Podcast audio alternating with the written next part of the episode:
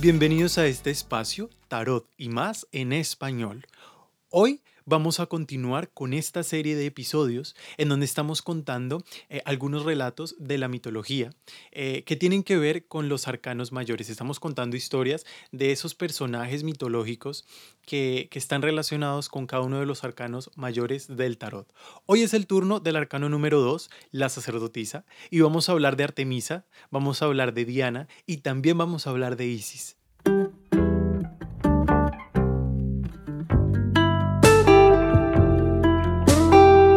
Antes de empezar, quiero que nos coloquemos todos nuestros trajes de arcanautas, como hablábamos la última vez, y que entremos en sintonía con nuestra imaginación, porque nuestra imaginación es la nave que nos va a permitir hacer viajes increíbles. Vamos a ir hasta Grecia, vamos a pasar por el Imperio Romano y después, para finalizar, vamos a aterrizar en una tierra misteriosa, en una tierra mágica, muy antigua. Esta tierra es Egipto.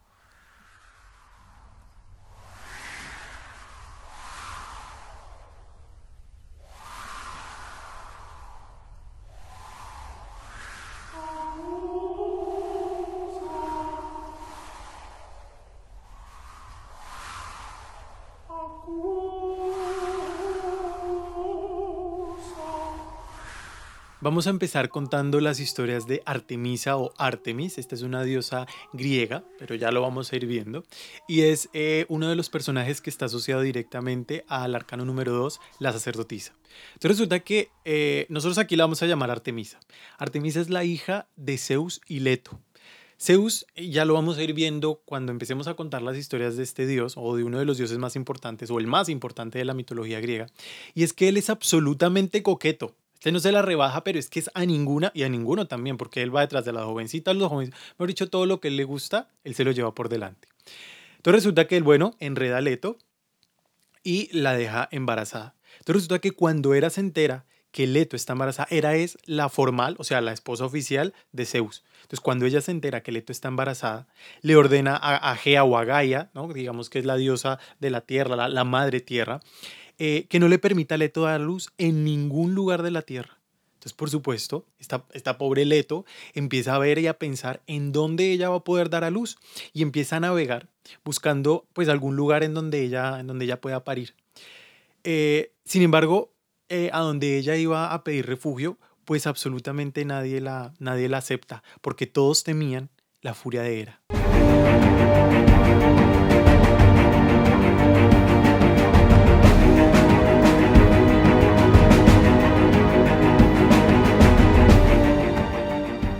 Entonces resulta que en medio de esta desesperación de la pobre Leto, eh, ella le suplica a Zeus que la ayude, ¿no? Porque finalmente él había sido el responsable, pues, de, esta situación. Entonces ella le dice como, a ver, doctor, colabóreme porque es que usted aquí es el directamente implicado. Entonces, él no le da la espalda, él sí que la quiere ayudar. Sin embargo, eh, una de las particularidades es que él tiene que respetar eh, la jurisdicción y además de eso tiene que respetar la autoridad de los demás dioses. Entonces, bueno, él intenta ayudarla de cualquier manera y una de las maneras que encontró fue que convenció a Poseidón para que a través de una crecida de olas guiase el barco en el que estaba navegando Leto hasta la isla de Delos. Hay otra teoría que dice que fue Leto quien directamente, digamos que convenció a Delos para que le permitiese dar a luz allí y a cambio su hijo Apolo erigiría un santuario que honraría a Delos por encima de cualquier otro, de cualquier otro lugar. Delos era una isla, era una isla pequeñita, era una isla que estaba deshabitada, pero eh, digamos que la, lo particular de esta isla es que ella flotaba, ¿no? Digamos que no tenía ningún anclaje al fondo del mar y estaba flotando en los remolinos entre las contracorrientes de las Cíclades. Entonces, digamos que por eso estaba fuera del control de Hera. La gestación de Leto fue una gestación bastante difícil. Algunas historias cuentan que Leto vivió durante un mes casi que como un animal salvaje. Ella solamente se limitaba a alimentarse y a descansar, porque entre otras cosas, eh, el, vientre le había crecido o le estaba creciendo de una manera atroz, era una cosa gigantesca. Entonces resulta que llega ya el momento del alumbramiento y este es un parto bastante doloroso, porque es que ella tenía que dar eh, a luz sola. Entonces, digamos que la primera en salir es una niña divina, una niña hermosísima con unos cabellos negros preciosos, a quien llama Artemisa. E inmediatamente nace Artemisa, la niña va a demostrar su coraje y su destreza, porque ella va a asistir a su madre, porque el parto aún no había terminado, porque es que resulta que Leto tenía, estaba embarazada de gemelos, entonces aún faltaba una criatura por nacer. Entonces, eh, ella es quien ayuda a nacer a su hermano, Apolo, que estaba eh, atascado en el canal de parto. Esta hazaña digamos que es una de las hazañas más importantes y, más famosas de Artemisa, porque digamos que es la que le da esa fuerza, ese coraje por el que es eh, conocida Artemisa. Sin embargo, hay otra teoría que asegura que Leto no parió sola y que todas las diosas principales estuvieron atendiendo su parto, a excepción obviamente de Hera, que era digamos que la, la oficial, la esposa de Zeus, que ella se había quedado en el Olimpo reteniendo a la diosa del nacimiento. O sea, imagínense, obviamente esto para amargarle la vida a la pobre Leto. Entonces, eh, durante varios días, durante, eh, según la historia dice que nueve días con sus nueve noches, Leto sufrió los dolores más terribles, más agudos, más insoportables, hasta que gracias al resto de diosas que digamos que intercedieron, eh, eh, digamos que se hizo presente, Ilitia era eh, la diosa del nacimiento. Entonces digamos que ella se hizo presente y entonces ahí ya en ese momento pues Leto puede dar a luz. Eh, y en primera instancia, según esta teoría, dice que la primera en salir fue Apolo, el primero en salir fue Apolo y después salió Artemisa. Sin embargo, le dan mucho más valor a la teoría en donde dice que Artemisa fue la primera y quien asiste a su madre y le ayuda eh, en el nacimiento. Eso es muy importante porque luego Artemisa también va a ser la protectora de, los, de los nacidos, la protectora de las parturientas y vamos a contar la historia de por qué.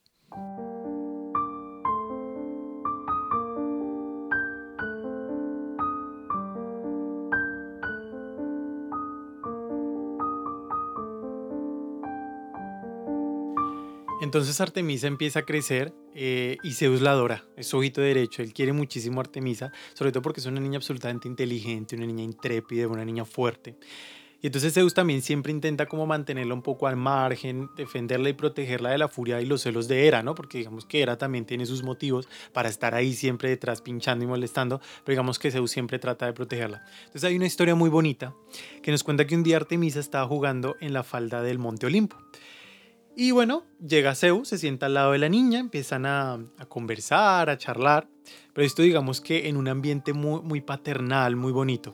Entonces en determinado momento eh, de la conversación, Artemisa, ella así como muy, muy picarona, lo increpa y le pregunta si puede pedirle algunos deseos, ¿no? Porque ella considera que al ser su hija, digamos que ella puede pedir más de un deseo, porque siempre todo el mundo a Zeus le pide un deseo y él como que de alguna manera se los concede. A veces no se los concede como, como, como el que pide lo quisiera, pero ella dice, a ver, yo soy su hija, yo creo que tengo derecho a pedir más de un deseo. Entonces Zeus así como un poco a regañadientes le dice, bueno, acepta escuchar sus peticiones, pero mm, obviamente antes de escuchar las peticiones le recuerda que ella tiene todo lo necesario para ser una niña feliz. Entonces digamos que como cualquier niño, cualquier adolescente pues de, su edad, ella fue como, sí, sí, sí, sí, muy bien todo lo que usted me dice, pero yo aquí tengo mis deseos y es lo que yo quiero pedir. Entonces digamos que hay que decir que la niña, que Artemisa aprovechó para pedir todo lo que ella realmente consideraba que necesitaba para ser feliz, ¿no? O sea, ella fue como un poco caprichosa. Y entonces le hizo así como un listado a su papi eh, de todo lo que ella quería y aquí vamos a mencionar las cositas que ella le pidió. Entonces digamos que su primer deseo fue no querer ni desear jamás ni novio ni marido y también que ningún hombre la tocara ni la deseara ni absolutamente nada. Eh, pidió un montón de apelativos porque digamos que su hermano Apolo se le conocía por diferentes nombres, entonces ya quería lo mismo. Ella quería que la conocieran de distintas maneras. Aquí así como un poquito de celos de, hermana. Eh, también pidió un arco y una flecha de plata porque, eh, y que fuera fabrica, fabricado por Hefesto, porque digamos que Apolo también tenía uno, pero eh, era de oro. Eh, pidió una toga que le, que le llegara hasta las rodillas para que ella pudiera cazar con libertad, ella le fascinaba cazar y digamos que los vestidos así largos pues no le permitían, eran como un incordio, ¿no? también ella rechaza dominar o estar como al frente de cualquier pueblo, cualquier ciudad, y ella a cambio prefiere dominar las laderas y las florestas, y que por favor le incluyan a los ciervos y a los perros de casa. Pidió también un coro de mujeres que la lavaran, eh, y además de eso, unas ninfas que le cuidaran a los perros, estos que hablábamos, los perros de casa, y también que la protegieran de los hombres. Pidió también, eso es muy importante, facilitar el parto a las mujeres, porque en ese, digamos que en ese entonces, el parto era muy, muy, muy doloroso y además de todo bien grotesco. Y luego, como último eso, así como, como el vendaje, que ella quería la luna. A, mí, por favor, deme la luna. Y Zeus le cumplió todos y cada uno de los deseos que la niña pidió. Y así fue como a partir de este momento se le conoció como la diosa de la casa, los castos y los indómitos, de los perros, de los ciervos, de las parteras y de la luna, tal y como nos cuenta Stephen Fry en su libro.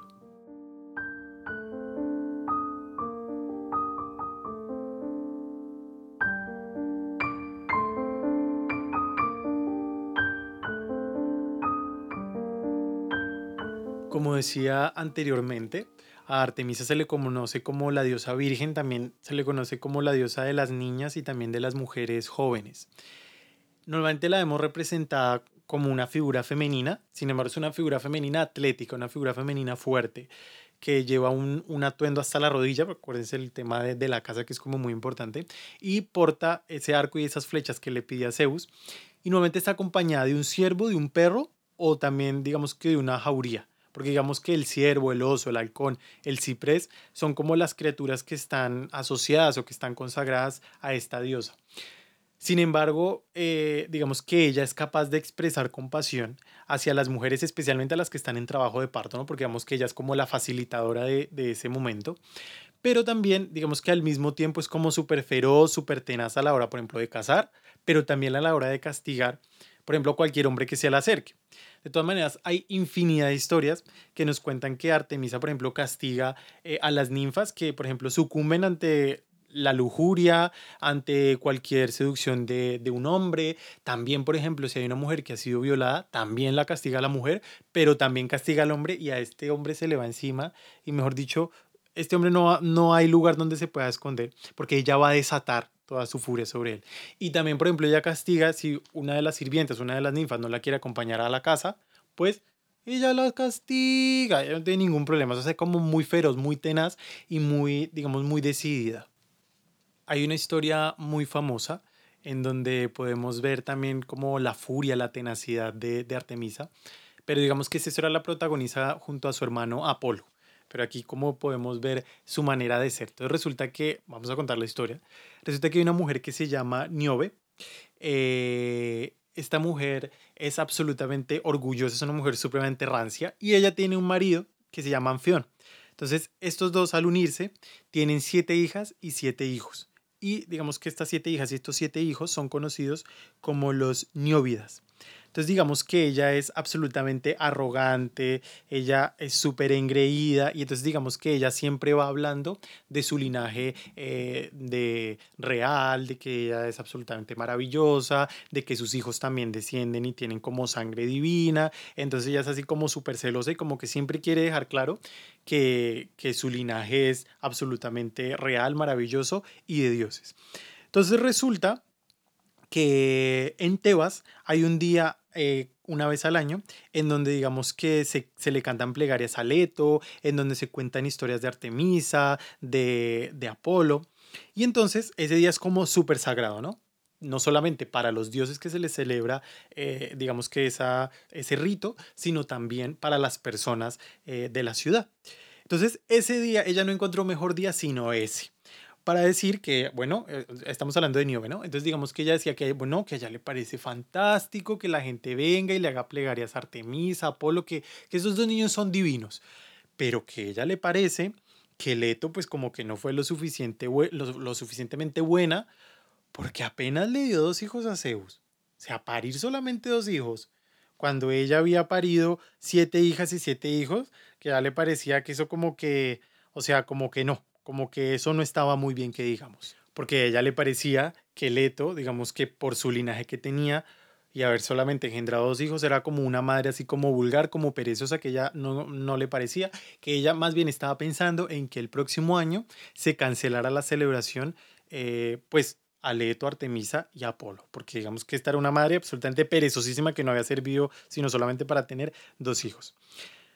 Entonces resulta que llega a oídos de Leto todo lo que esta mujer estaba diciendo, y porque obviamente lo está diciendo así como con unas ínfulas, como ella toda hinchida de orgullo, y además de eso, de forma muy despectiva. Entonces, digamos que Leto eh, se le hiere su sensibilidad, o sea, ya le parece tenaz, ella le duele, le arde el existir, y se siente y empieza a llorar, y le parece que lo que han dicho es absolutamente triste, porque de alguna manera como que le da valor a las palabras de, de Niobe. Entonces ella así como, como que empieza a llorar, como que empieza a entrar así como un poco en depresión. Entonces en ese momento pues llega Artemisa y Apolo y le preguntan pues como que qué está pasando. Entonces Leto les cuenta que es que hay una mujer así súper orgullosa que le está diciendo que es que yo no sirvo para nada, que soy una diosa perezosa, que solamente fui capaz de parir dos hijos. Y empieza a llorar, a llorar. Entonces, porque claro, ella dice, esta, esta sí tiene 14 hijos y yo solamente dos, es que yo no sirvo para nada. Entonces Artemisa le dice, no, no, no, no, no, un momentico, o sea, basta, basta, porque es que esto no puede ser así, o sea, ¿cómo así que una pobre infeliz está aquí eh, insultando y haciendo sentir mal a mi mamá? Pues no. Entonces le dice al hermano, le dice, vamos, que vamos a enseñarle a esa cuáles son las lágrimas de verdad.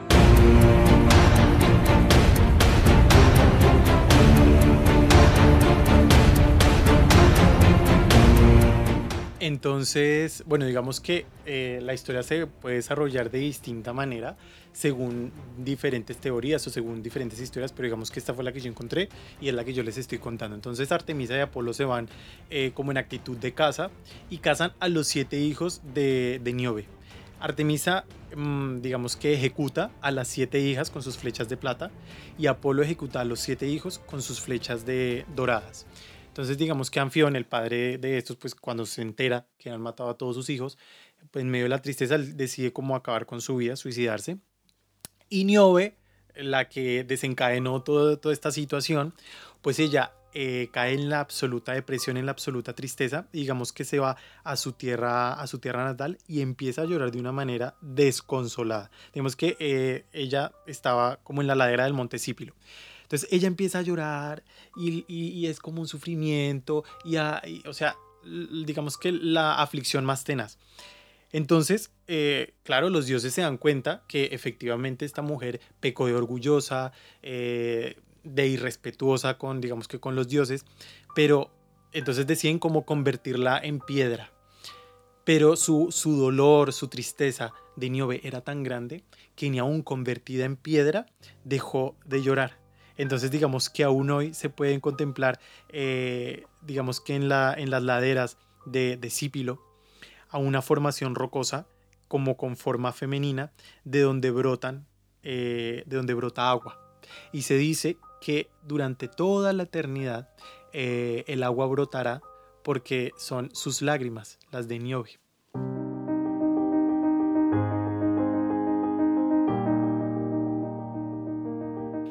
Entonces, como les decía, aquí podemos ver como una Artemisa muy vengativa, pero también muy protectora de su madre.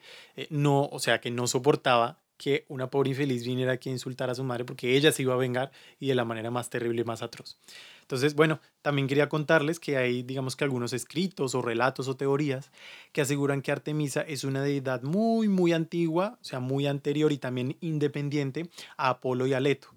Entonces digamos que estaría como bastante también alejada de esa representación virginal y juvenil como se la conocemos, porque ella sería considerada como la señora de los animales. Entonces, al ser considerada la señora de los animales, estaría en el grupo de diosas que normalmente se representan como, como diosas madres maduras. Entonces, como digamos que esa es como otra cara de la moneda o otra de las teorías que hay sobre Artemisa. Entonces, estas son las historias que yo quise traerles sobre Artemisa y vamos a continuar.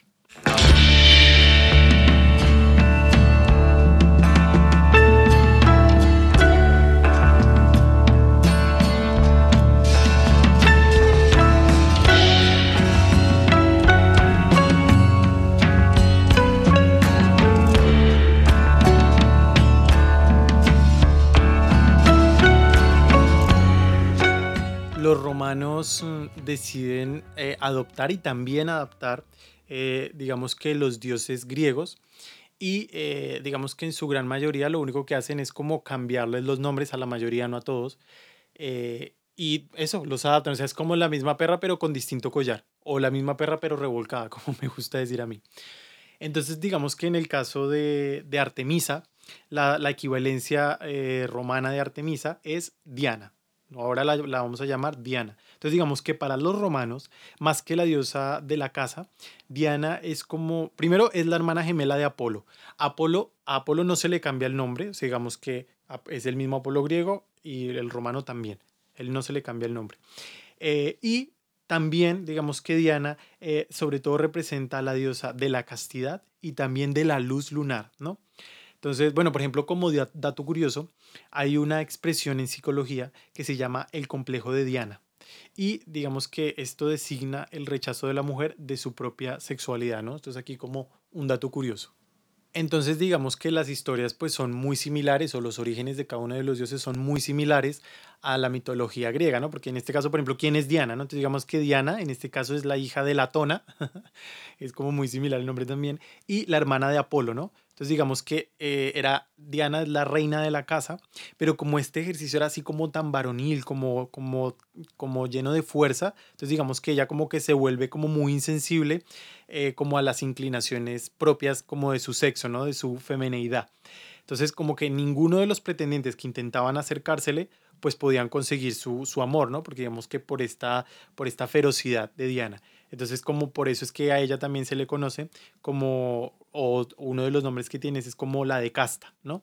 Como ella estaba tan acostumbrada a la casa, como digamos, como a esa vida eh, tan de los bosques, tan feroces, tan de los animales, entonces digamos que como que adoptaba también esta naturaleza un poco salvaje y como que no tenía reparo, eh, digamos que en entregarse como a cualquier acto inhumano, porque digamos que ella pues de alguna manera como que no tenía escrúpulos, pues porque su vida era como muy dura, ¿no? O vivía como en una dureza, pues por, la casa. Entonces digamos que los romanos nos cuentan historias también donde podemos ver como esa agresividad o esa tenacidad eh, de Diana. Entonces, por ejemplo, hay una historia que nos habla de la muerte de Acteón y esa es una historia muy, muy particular.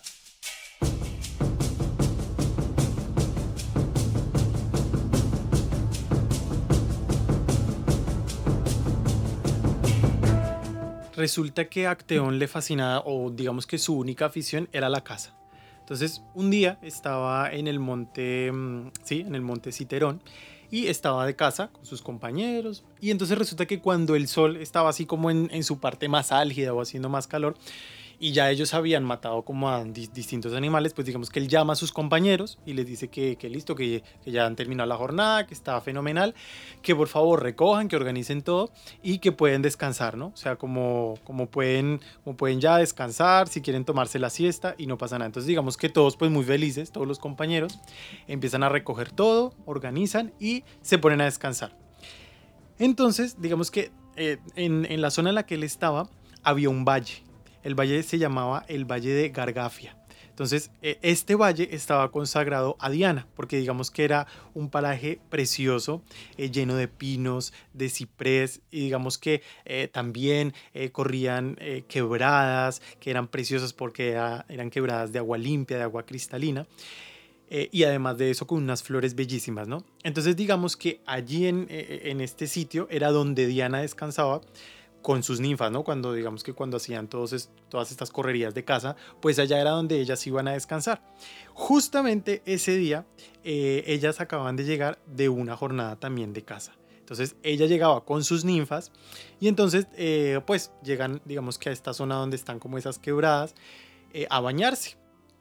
Y justamente eh, cuando estaba ocurriendo esa escena, pues Acteón estaba vagando, así como que sus compañeros estaban allá dormidos, y él estaba vagando en el bosque y llevaba eh, consigo como unos perros, ¿no? Digamos que los perros así súper cariñosos, porque pues él era el amo, y él iba con sus perros. Entonces resulta que eh, él sin darse cuenta, entra dentro de este valle donde estaban estas mujeres, donde estaba Diana y además de eso, donde estaban las ninfas, y justamente pues las ve. Entonces digamos que cuando, cuando él, él, se da cuenta, sin querer hace como un ruido, ¿no? Seguramente pisa una rama o algo. Y las ninfas empiezan automáticamente a, automáticamente a gritar como unas locas desesperadas. Entonces en ese momento, Diana, absolutamente indignada, coge como con su mano un poco de agua y se la echa en la cara. Y en ese instante, a Acteón se le empiezan a formar como unos cuernos en la cabeza el cuello además de eso se le prolonga, los brazos se le convierten en unas piernas largas y delgadas y el cuerpo entero se le cubre como de un pelo jaspeado. Entonces, en ese momento, Acteón es convertido en ciervo. En ese momento también, cuando los perros descubren ya Acteón convertido en ciervo, lo atacan y lo matan. Y él, aunque intenta gritarles que es realmente su amo, no puede, porque los perros pues son perros y están acostumbrados a cazar. Así que digamos que son como alimentados por él mismo. Así que esta es la historia de la muerte de Acteón eh, y de la furia de, Diana, que ni siquiera fue capaz de preguntar usted qué está haciendo acá, sino que directamente dijo, este me lo cargo.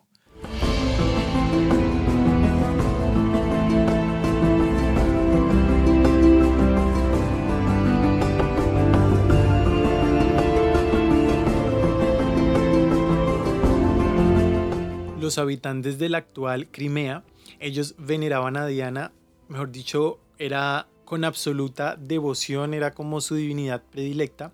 Y de la manera en que ellos la veneraban era eh, cuando llegaban, digamos que algún extranjero llegaba por alguna tempestad de las costas, ellos degollaban a esos extranjeros en altares, eh, digamos que estaban elevados a, a Diana. Eh, también, digamos que esta diosa tenía como un templo en Arcía y este, este templo, digamos que era regido por un sacerdote y el sacerdote para obtener, digamos que ese cargo, tenía que darle muerte a su predecesor, ¿no? Entonces, eh, digamos que también en otro lugar, eh, todos los años se le ofrecían víctimas humanas hasta que un sabio dijo, no, no, no, esto ya no se puede seguir haciendo y sustituyó, digamos que ese sacrificio humano por la flagelación. O sea, ya no había, ya no es necesario matar gente, sino que tú te flagelas y de esa manera como que le rindes tributo a Diana. Entonces, estas son como esas historias así como un poco eh, terribles que están asociadas a Diana.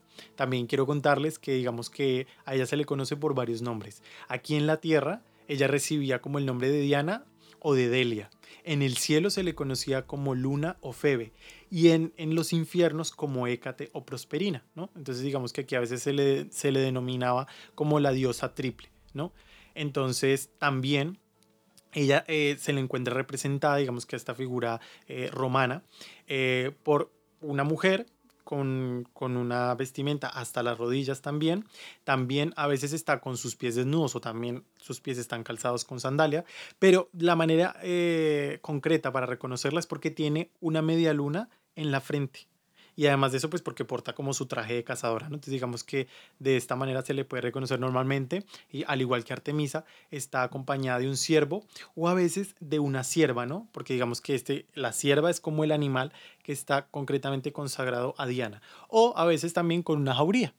Entonces digamos que estas son las historias de Diana y ahora nos vamos a volver a subir a nuestra nave de la imaginación porque todavía nos queda un destino por recorrer. Vamos a aterrizar en tierras egipcias y vamos a conocer a Isis, la de los mil nombres.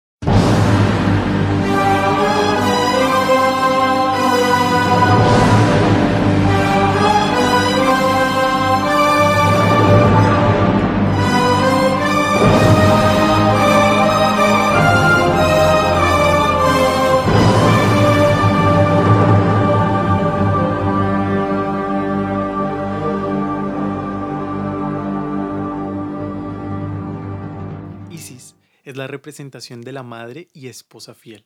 Normalmente eh, la encontramos representada a través de una entidad benévola y amable.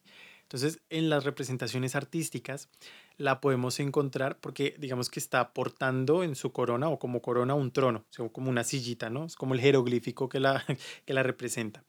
Pero bueno, también que está amamantando al pequeño Horus.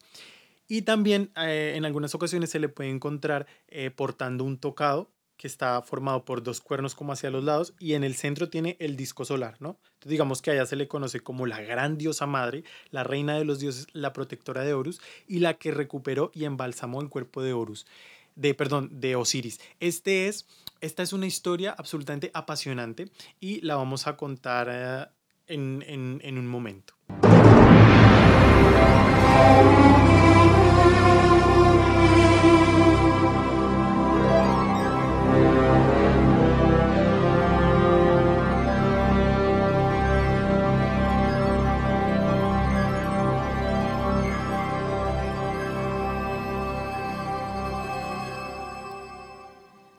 A Isis también se le conoce como la diosa de la maternidad.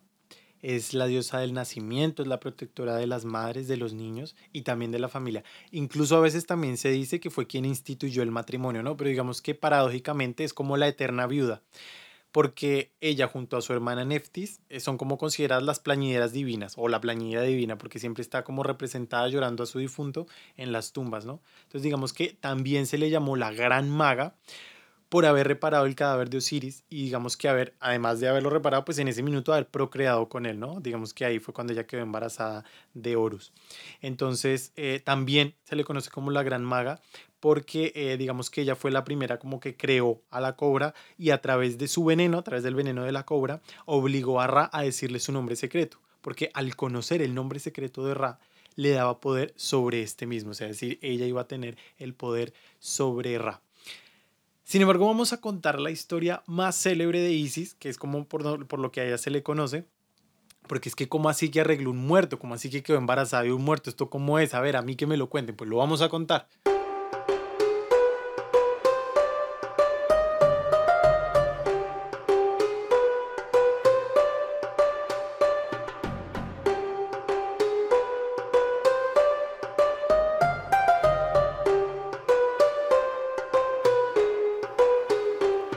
Resulta que Geb y Nut eh, se unen y de ellos nacen cuatro dioses. Geb es el dios de la tierra y Nut es la diosa del cielo.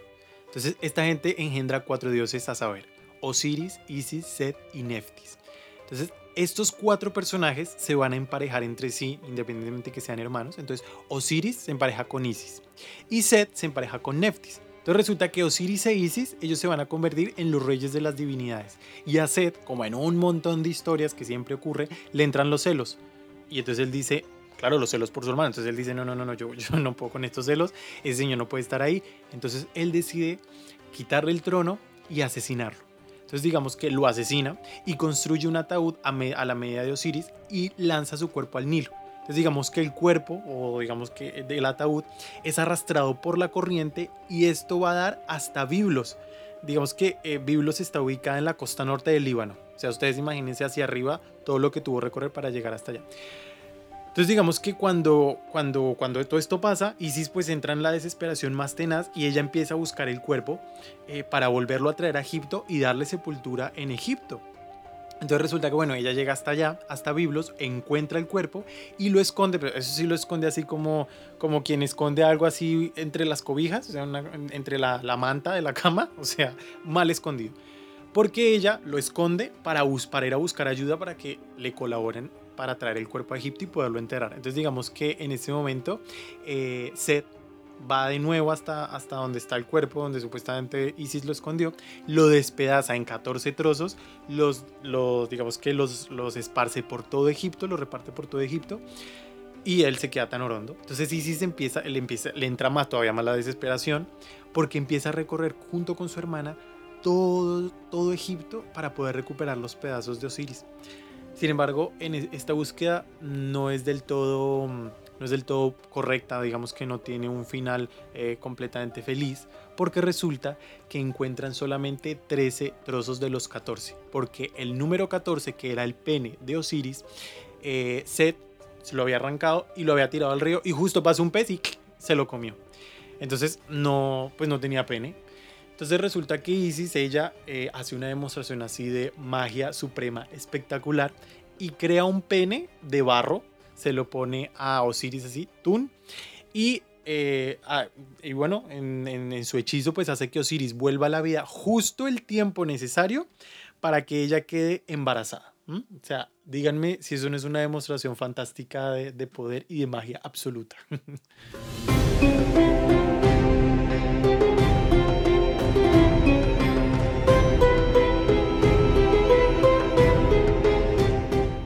Entonces, digamos que Isis pues logra quedar embarazada de Horus, logra tener a Horus y además de eso va a ser la protectora de Horus hasta que éste crezca y digamos que pueda reclamar como su linaje, ¿no? Su puesto en la, eh, dentro de las, de las divinidades. Entonces, por esta hazaña eh, o por esta demostración de poder, de gran magia, Isis es considerada, entre otras cosas, como la gran maga, ¿no? Como lo que hablábamos al principio. Y resulta que eh, además de eso, el nombre de Isis, digamos que su nombre significa asiento o el trono. Entonces digamos que por eso lo que les contaba la representación eh, de esa sillita que tiene en la cabeza, eh, pues siempre la tiene, ¿no? Digamos que también es considerada como una de las protectoras de la monarquía, por lo que les comentaba de cuando protegió a Horus y demás. Eh, Isis fue la única deidad egipcia que se mantuvo, digamos que durante el Imperio Romano hasta que se prohibió su culto en el año 535, ¿no? Entonces, por ejemplo, digamos que los primeros cristianos, o se dice que los primeros cristianos adoptaron gran parte del culto a Isis, asimilándola a la Virgen María. Por ello, su maternidad, su protección y todas esas imágenes asociadas a la Virgen María con el niño están inspiradas en el culto a Isis.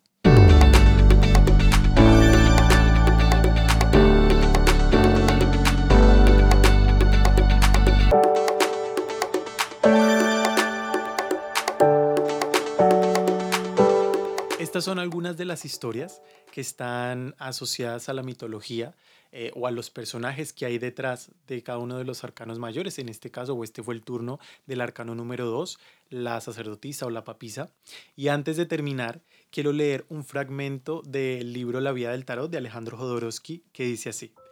Y si la papisa hablara, os ofrezco pues que os reunáis conmigo en lo que hay divino en vosotros. Si os volvéis como yo, podréis entrar en mí Vuestro sufrimiento es impuro, vuestro pasado es impuro. No vengáis a mí con lo que está poluto, salid de ese estado, porque la impureza es una ilusión, así como la culpabilidad. Aceptad el esplendor virginal de vuestro ser. Hay en todos vosotros, los seres humanos, un estado que solo se da a Dios, que solo puede ser poseído por Él y que está en constante relación con Él. Lo mismo sucede en todo el mundo vivo. En cada planta hay un centro intacto en toda la lengua. Lo que os habla es lo que las palabras contienen de inefable.